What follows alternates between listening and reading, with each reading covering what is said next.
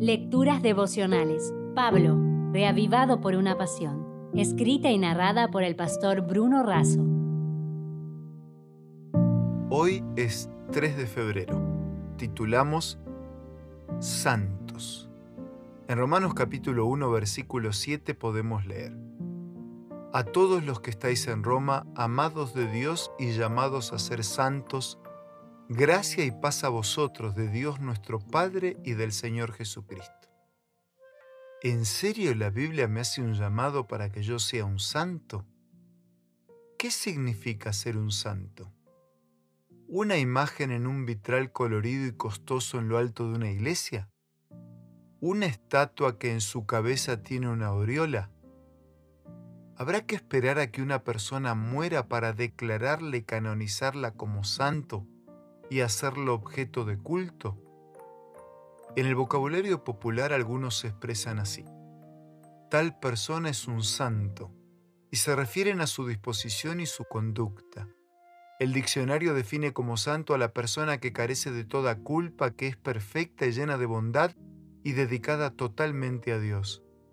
Sin embargo, cuando la Biblia y Pablo se refieren a ser santos, siempre se trata de personas vivas.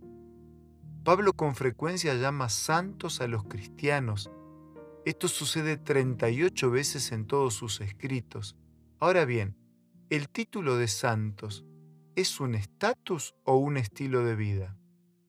En la Biblia, santo es aquello que se dedica a Dios y puede tratarse del templo, del sábado, del matrimonio, del pueblo y del sacerdocio.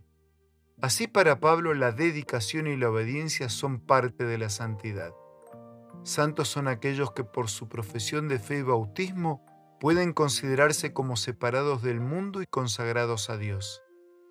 En este caso Pablo llama santos a los creyentes de Roma, en virtud de que Dios los ha llamado para separarse, apartarse del mundo, de otros cultos y dedicarse al servicio de Dios no son llamados por ser santos, son llamados santos en virtud del poder de Dios y de la obra transformadora del Espíritu Santo.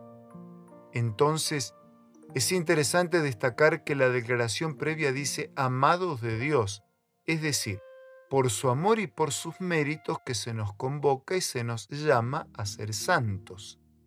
El santo es una persona cuya culpa ha sido borrada sobre la base de aceptar a Jesús por medio de la fe y la gracia ofrecida por el sacrificio de Cristo y que, en consecuencia, gracias al poder del Espíritu que mora en él, decide vivir para la gloria de Dios, apartado y consagrado para servir al Señor. En este sentido, Elena de Juárez asevera, el que está procurando llegar a ser santo mediante sus esfuerzos por observar la ley, está procurando una imposibilidad todo lo que el hombre puede hacer sin Cristo está contaminado de egoísmo y pecado. Solo la gracia de Cristo por medio de la fe puede hacernos santos. Y enviando un abrazo respetuoso y cariñoso para todos, concluyo de esta manera. El gran reformador John Wesley había hecho un pedido. Denme cien hombres que no teman más que al pecado y no deseen más que a Dios y cambiaré el mundo.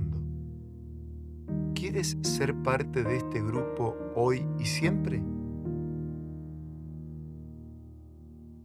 Si desea obtener más materiales como este, ingrese a editorialaces.com.